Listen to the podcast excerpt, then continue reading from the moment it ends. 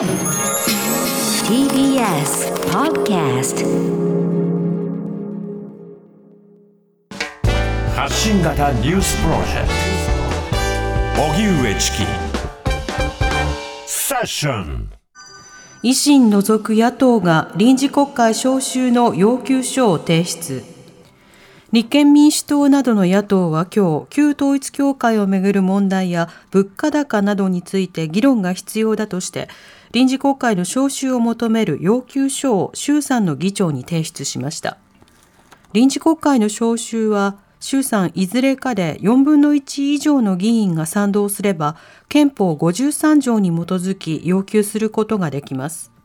要求書では国会を開かずに様々な問題を放置し続けることは内閣の重大な不作為であり、国益を損ねると指摘。提出は立憲、国民民主、共産、令和新選組、衆院会派、有志の会、社民党によるもので、日本維新の会は参加していません。一方、自民党の生稲晃子参院議員は今日、参院選を控えた今年6月、萩生田政調会長とともに旧統一教会の関連施設を訪れていたことを認めた上で、いつも街頭演説で話していることを話したと明らかにしました。それでは旧統一教会の問題をめぐって野党が臨時国会の召集を求めています、はい、えー、こちらについて旧統一教会と政治家の関係を追っているジャーナリスト鈴木エイトさんにお話を伺います。鈴木さんこんにちはあこんにちは。よろしくお願いいたします。お願いします。はい。まずあの今回立憲民主党など野党が維新を除く野党が臨時国会の召集を要求しています。でこれに対して岸田政権、閉会中審査で対応可能ということで召集には否定的な構えです。このような対応については、エイトさんはどう見てますか？そうですね。報道を見るとですねあの受け取っているのが衆院の方ではあの細田あの衆院衆院議長が受け取るっていうことで、はい、なんかちょっと非常に面白い構図になってますよね。うんこの細田さんという方、はい、あの改めて旧統一教会との関わりなどについていかがでしょうか？そうですね2019年の10月にですね愛知県で大規模な国際サミット統一教会の関連団体 UPF が開いたサミットに細田さんは参加して基調講演を行っています。はいえそんなところからですねあのかなり深い付き合いがあるのではないかと、まあ、そこの基調講演でもあのご正解をあの、まあ、お祈りしますみたいなことを言ってあの安倍総理に報告しますみたいなことを発言されてるんですね。そんなところからかなりあのメディアからの追及も受けている細田さんがこういう形でその要求書を受け取ったということで、なんか、まあ、構図としてはちょっとひなんかシニカルな感じになってますよね。何かのこう、象徴的な絵面になってしまっているということですか？そうですよね。はい。これ臨時国会を開くこと、このことについてはエイトさん、その役割や重要性いかがでしょうか？そうですね。まあ、野党としてはこのタイミングであの追及をしっかりしたいということで出していると思うんですが、まあ、自民党側、はい、あのは当然政権側は否定的、消極的って姿勢は今のところ崩してないので、まあ、まあ、現状としては開かれない可能性の方が高いのではないかと思います。なるほど、まだこの要求書には、え日本維新の会は参加していません、この点はいかがでしょうか？そうですね、まあ、維新の会の方も結構ある程度、統一教会との関連はまあ指摘されていると、まあ、それと関係ある内容は別にして、ですね多少ちょっと他の野党とのスタンスは違うのかなと思いますね。はいまあ、これ、この召集にまあ具体的に応じるかどうかはともかく、まあ、国会というのはまあ秋以降には開催されることにはなります。いずれの形でも国会でどんな議論が必要だとお感じですか？そうですね、しっかりあのまず被害者の支援をまあ超党派でやってほしいということと、はい、の肝心要のこうこれまであの重要な政治家が統一教会とどういう関係性にあったのか、あの物事の濃淡でいうと、淡い人は置いておいて、はい、まあ、関係が濃かった政治家について、ちゃんと国会の場で追及ができるか、あ単に野党があの与党を攻撃するっていう形ではなくて、ですね、はい、自民党の内部からもっかり自浄作用というかですね同じ政党であったとしてもちゃんとこういう問題性を認識して、えー、まあ、政治家としてみんなでこう追及してちゃんと問題点を浮かび上がらせていこうという動きになってくれればいいんですけど、まあ、現状としてはそういう方向にはまずは進むとは思えないですけどね。そうですね。これあのまた関係性の濃淡、まあ、濃さというものを見ていくこと重要だとエイトさん指摘しています。特に濃いというふうな関係だというふうに認定されるようなケース、あるいはそういった観点で見ていかなくてはいけないケースというのはエイトさんいかがですか？あそうですね、もちろんそれが一番重要なので、今、結構いろんな議論として、こう重箱の隅をつつくような、あのまあ、除外的にちょっとした関係をほじくり出すみたいな、それはいかがなものかみたいな、もうそろそろそういうのはやめようみたいな論点もあるんですけれども、はい、あのそれはそれとして、事実として、どういうこれまで政治家がどういう関係にあったかってことは、それは抑えていくべきなんですけれども、うん、それと同時に、あのその中でも、えー、関係性が濃かった人、それについてはちゃんと検証しないと、はい、あの前前に向いた話ばっかりしていても、今までどうだったかってことをちゃんと検証しない限り、限りそこは進めないはずなんですね。えーえなので、そこに関しては濃い濃い人、まあ、今だとちょうど萩生田光一さんなんかもいろいろ追及を受けているんですが、はい、そういうですね他にもまだ閣内にもいらっしゃるので、うんうん、そういうそういう政治家については、ちゃんとした検証をしていくべきだと思います。うん。具体的に例えば電報なのか、あるいはそのイベントの参加なのか、それよりさらにまあ具体的な収票の対象になっていたかどうか、まあ、こうしたようなところでどんな約束や会話などが交わされていたのか、はい、いろんな論点ありますね。そうですね、もうさらに進んで、事務所内に統一教会の信者を引き入れていたようなあの閣僚の話も出てきていますので、はい、まさらに踏み込んだところまで、えー、検証すべきだと思います。うん。また今日は自民党の生稲晃子参議院議員が旧統一教会の関連団体の施設を訪れていたことについては、えー、教団との関係がある施設だと認識がなかったと答えています。で、萩生田議員は、その合間の時間などを使って生稲議員を案内した。まあ、そうした団体に今もなお問題があることは認識していなかったというような趣旨のことを述べていました。それぞれの発言についていかがでしょうか？まあ、生稲さんに関してはまあおっしゃる通りなのかなと、まあ、あのご本人にはそういう認識はなかったかもしれませんけれども、周りのスタッフであるとか、そういう人がちゃんと気をつけてしかるべきだったのかなということで、まあ、一応収めていい問題なのかなとは思うんですが、うん、肝心の萩生田さんに関してはですねもうかなりもう市議会議員時代から実際に僕が聞いてる話では元信者の方が言ってるにはもう在野時代ですね自民党が、えー、民主党政権時代、はい、萩生田さんはそうですね萩生田さんが浪人してた時代にもかなり萩生田さんが深く八王子教会、地元の統一教会とまあ付き合いをしていて、かなり選挙支援なども青年信者を使ってやっていたっていう話も聞いていますので、はい、そういうところの関係性からすると、まあ今日あたりの萩生田さんの話の内容とはかなりずれがありますよね。うん。そんなところから、ごめんなさい、こんなかんあの今日の会見の内容もどこまで真実を語っているのか、はい、というと、ちょっとかなり疑問があります。うん。そこは差し引いてということですけれども、4時台にね、今日あの萩生田さんの話、音声も少し紹介したいと思いますが、はい、まあ、そこでは、まあ、当時のその関係性などについて説明をする一方で、今なお様々な被害があるということは知らなかったのだという趣旨のことも言っています。はい、この点についても反省というような言葉も口にしていましたが、この点いかがでしょうか？はいそうですね2019年の参院選の、まあ、運動日最終日にあの萩生田議員と秋葉原でちょっと取材をしたんですが、はい、その後にいろいろまあ話をした後で最後に、まあ、最近は壺も売ってないしねって発言があったんですね。はいということで、まあ、最近、実際の霊感商法とか、まあ、それで行われていないんじゃないかっていう認識を持たれていたのかなと思うんですよね。えー、ただ、それがまあ実際、じゃあ、具体的な状況はどうなのかっていうことを尋ねても、まあ、そういったところまでは踏み込んで理解していなかったのか、それともそこを知ろうとしていなかったのか、この点重要だと思います。つまり政治家なら知ろうとするのも仕事ですが、支援されているところについてはちょっと知ろうとしないようにあえて避けるということになってしまう、これも政治を歪めることだと思いますが、こちら、いかがでしょうか？あそれはもちろんおっしゃる通りで、その通りだと思います。はい、なるほど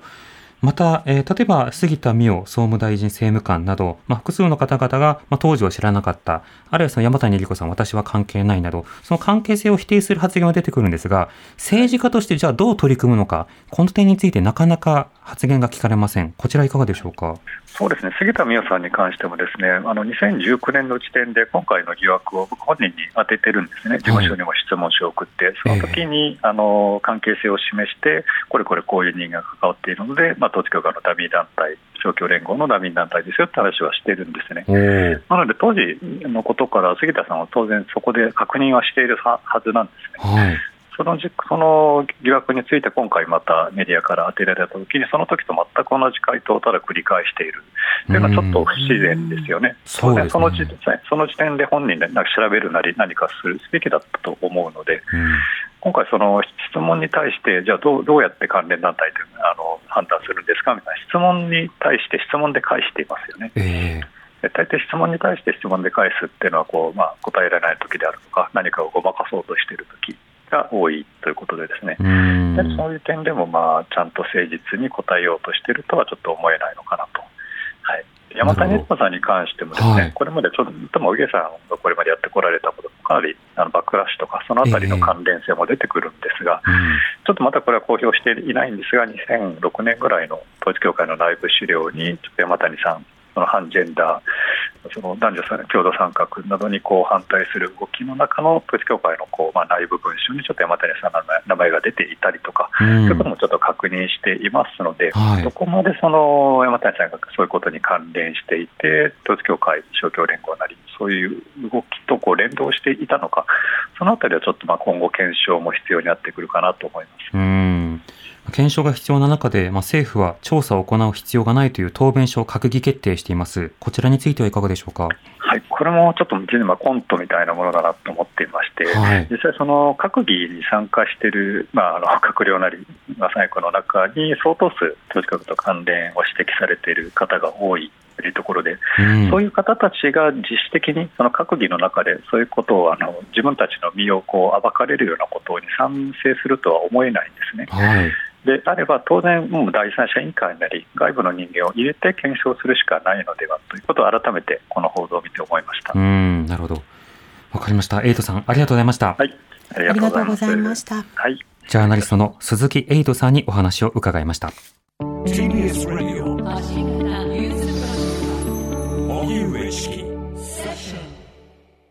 それでは先ほど3時台にお伝えしたニュースに関連して、まあ、すなわち、えー、政治と、はい、えー、旧統一教会との関係性、えー、こちらのニュースに関連して今日は、えー、生稲晃子参議院議員の、まあ、ぶら下がりの音声。このぶら下がりというのはその記者たちがいる中で議員たちが出てきて議員などが出てきてでそこでまあ何問か答えて去っていくっていう、まあ、そうしたようなものを指すものなので、はい、これは記者会見ではありません。ね、はい、このぶら下がりの音声というのが入っています。生稲晃子議員が何を語ったのか、それをお聞きください。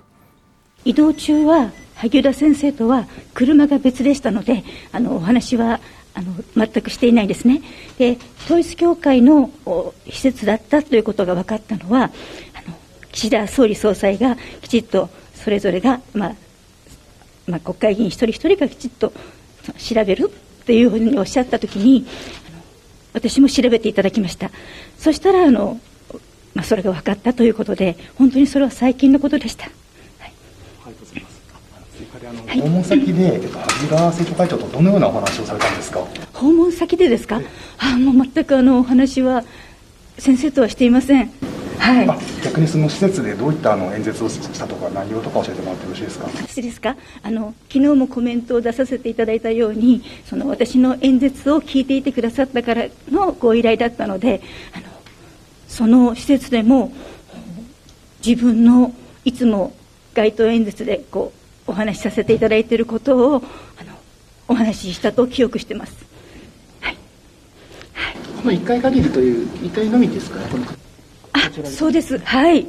はい、すみません。もう本当すみません。お時間がなくて申し訳ございません。コメントのその訪問というのは6月18日に八王子市内の施設に行ったということでよろしいでしょうか？あのそうだったんですね。あのその当時は本当にあの毎日毎日一日あのすごい数を回っていたのであのその日だったかどうかっていうのはこの間調べていただいてあの分かりました、はい、場所は場所は八王子八王子の、はい、演説の後だったと思います。八王子の家庭教会でよろしいですか、それが私全くその時は見てなかったので分からなくてあの暑かったのでもう顔を直すのこととかあと自分が何をしゃべることを、まあ、きちっと間違えないようにしゃべらなきゃいけないとかもうそういうことに必死で何も見ずにあの、まあ、いつもそんな感じの移動なもんですからその時も全く見ていなかったんですね、はい、だから知りませんでした。はいすみません、もう本当にありがとうございました。あのこれからはあの国会議員として、えー、一つ一つしっかりと慎重に、えー、把握して行動してまいります。今後ともよろしくお願いいたします。今日はありがとうございました。すみません、時間がなくてありがとうございました。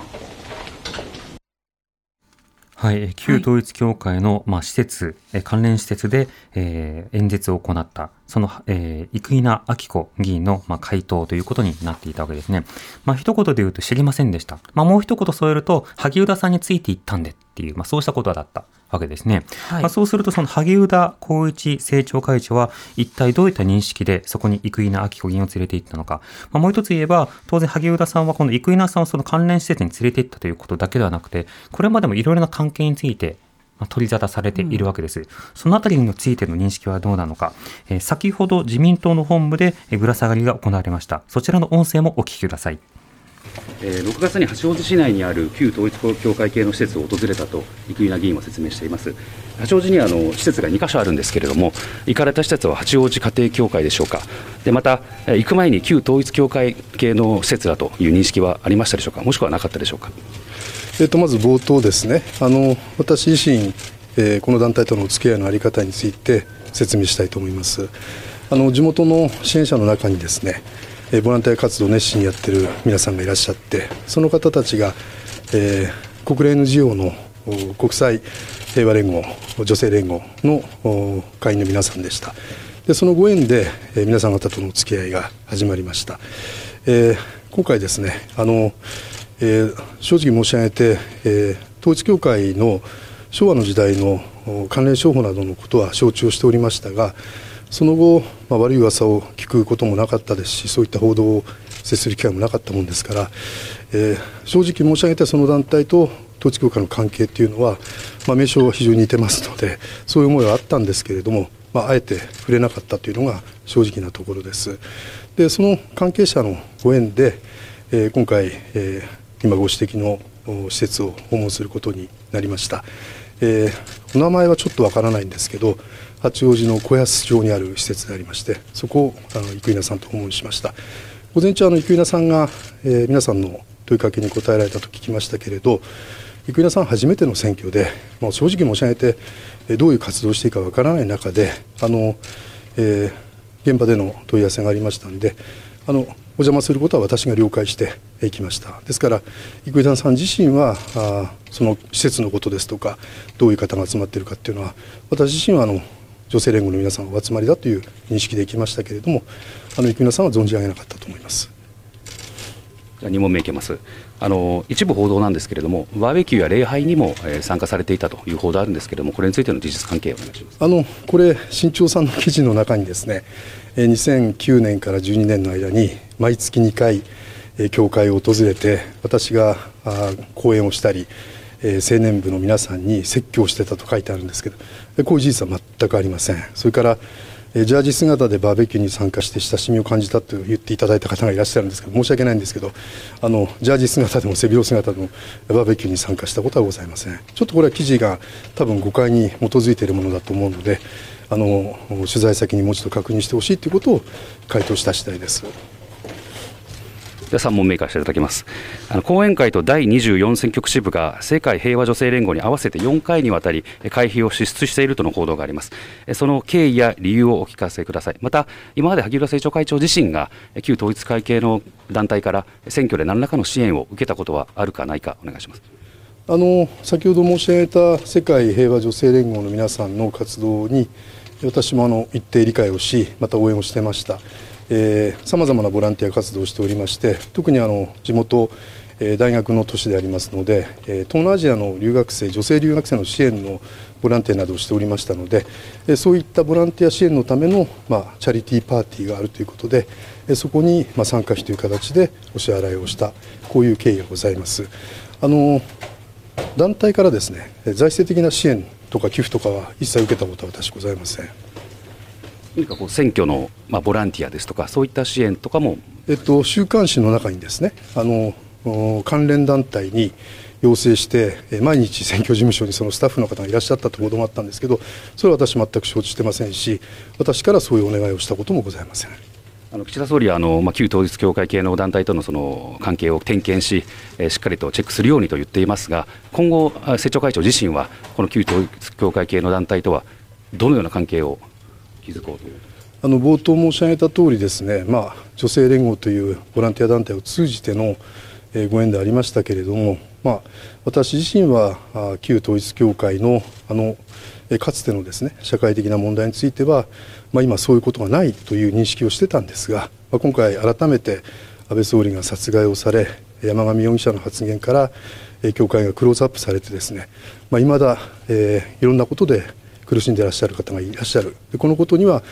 少し思いが足りなかったというふうに反省をしております。したがって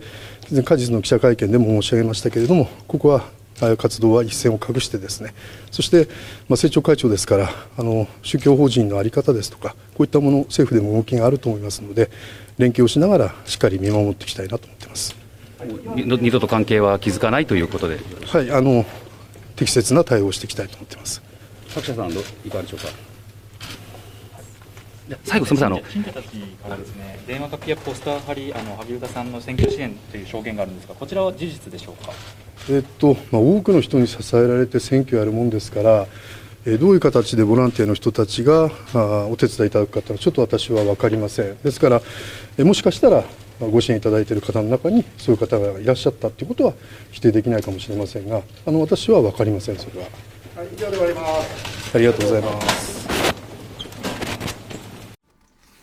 はい、えー、萩生田光一政調会長のぶら下がりの音声を聞いていただきました。はい、あのこの中ではその触れられていた部分や触られていない部分両方あるわけですね。触られていない部分はそもそも、まあ、旧統一教会関係の団体といつ頃どれぐらいの付き合いをしていて、うんうん、まあ、どれぐらい例えば公園に行ってそこで何を話したのか、またあの様々な関係性というものを、まあ、どどの段階であの認識していたのかということについては触れられていないわけですね。ね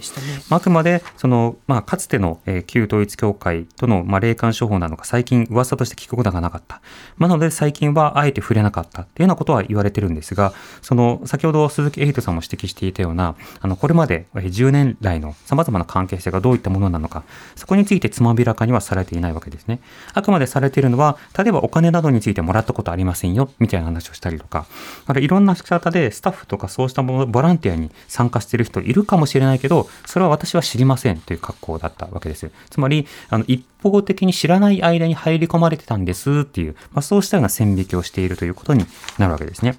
で、また、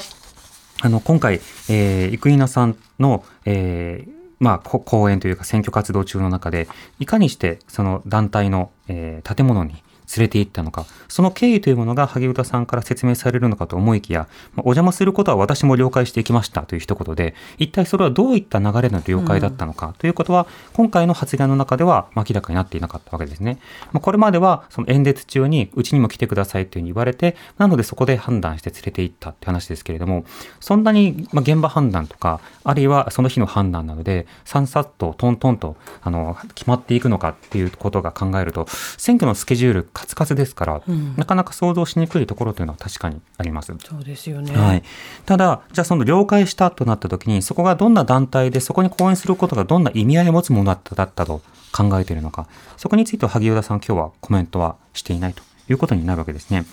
でも、あの、萩生田さんの発言の中で、一つ、あの、印象的だったのは、あの、旧統一教会との関係、名称は非常に似ているので、まあ、そういう思いがあったのだが、あえて触れなかったというのが正直なところ。そういう思いというのは、いろいろ問題があるんじゃないかなと頭をよぎったというようなことは言っている。でも、あえて触れなかったっていうふうなことを言っているように、やっぱりその触れるということ自体が、せっかくの収票マシンを手放したくないっていう、まあ、政治家のリアリティですよね。まあ、そうしたことということをとても感じさせられるものなわけですよ。まあ、この団体ちょっとどうだなどうだろうなって思っていたとしても、まあでも、票になるし、うん、触れないとこっていう、うん、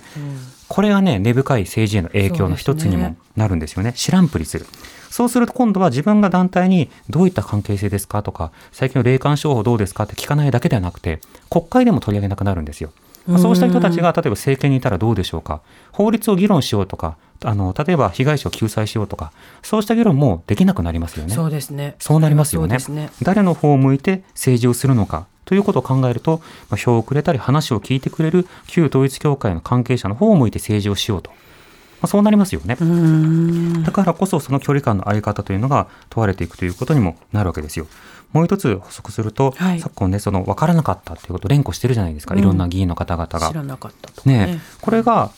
いわゆる名前隠しの効果というものを政治家自ら証明していることになるわけなんですよ。おっしゃる通りですね。となると、どうしてその名称変更を認めたのかという話もさることながら、あの、様々なカルト団体などが名前をいろいろ変更して、入り口はあちこち設けて、いろんなところでリクルーティングを行う。でも出口というものは一定の勧誘で、そこでは多額の寄付とかを行わせたり、ボランタリーな活動に従事させたりする。これって問題じゃないかというようなことの、やっぱり体験をたくさんの与党の政治家がしていることになるわけですよね。そうなると与党の議員はそれに対する抑止をするための立法活動を積極的にしないとおかしい立場になるわけです。だって彼らが言ってるのはすいません私たち騙された被害者なんですっていうふうに言い訳してるわけじゃないですか。そうですね。まあ、もしそれをまあ真に受けるのであれば、まあ、もちろん真に受けてはいませんけど、うん、もしそういうふうなお立場を取るのであれば、ではそういったようなことが起きないような、まあ、検証と、そして再発防止というものをどういうふうに政治家としてするのか、そこが問われているということを確認したいと思います。